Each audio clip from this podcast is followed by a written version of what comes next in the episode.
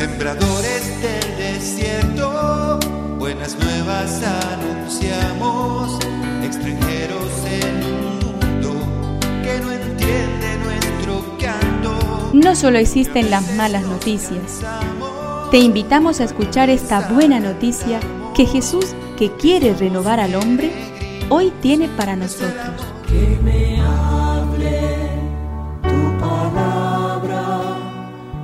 Necesito hoy, Señor, de tu alimento.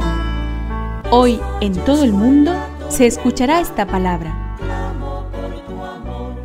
Juan 14 del 1 al 6. Dijo Jesús a sus discípulos, No se inquieten, crean en Dios y crean también en mí. En la casa de mi Padre hay muchas habitaciones. Si no fuera así, se los habría dicho a ustedes. Yo voy a prepararles un lugar, y cuando haya ido y les haya preparado un lugar, volveré otra vez para llevarlos conmigo, a fin de que donde yo esté, estén también ustedes. Ya conocen el camino del lugar a donde voy.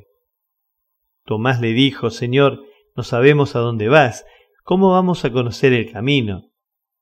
Jesús le respondió, Yo soy el camino, la verdad y la vida. Nadie va al Padre sino por mí. Que me aliente tu espíritu. Necesito que me llenes de valor. Yo soy el camino. En esta afirmación de Jesús está la respuesta a la pregunta más crucial que se hace cada ser humano.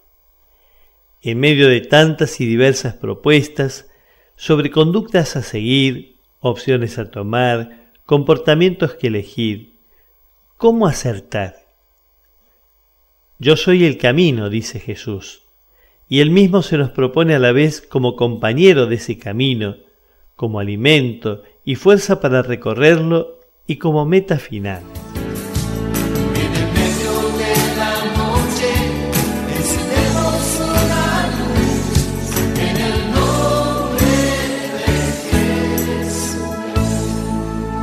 Es una contribución de la parroquia catedral para este tiempo en que Dios quiere renovar a su pueblo.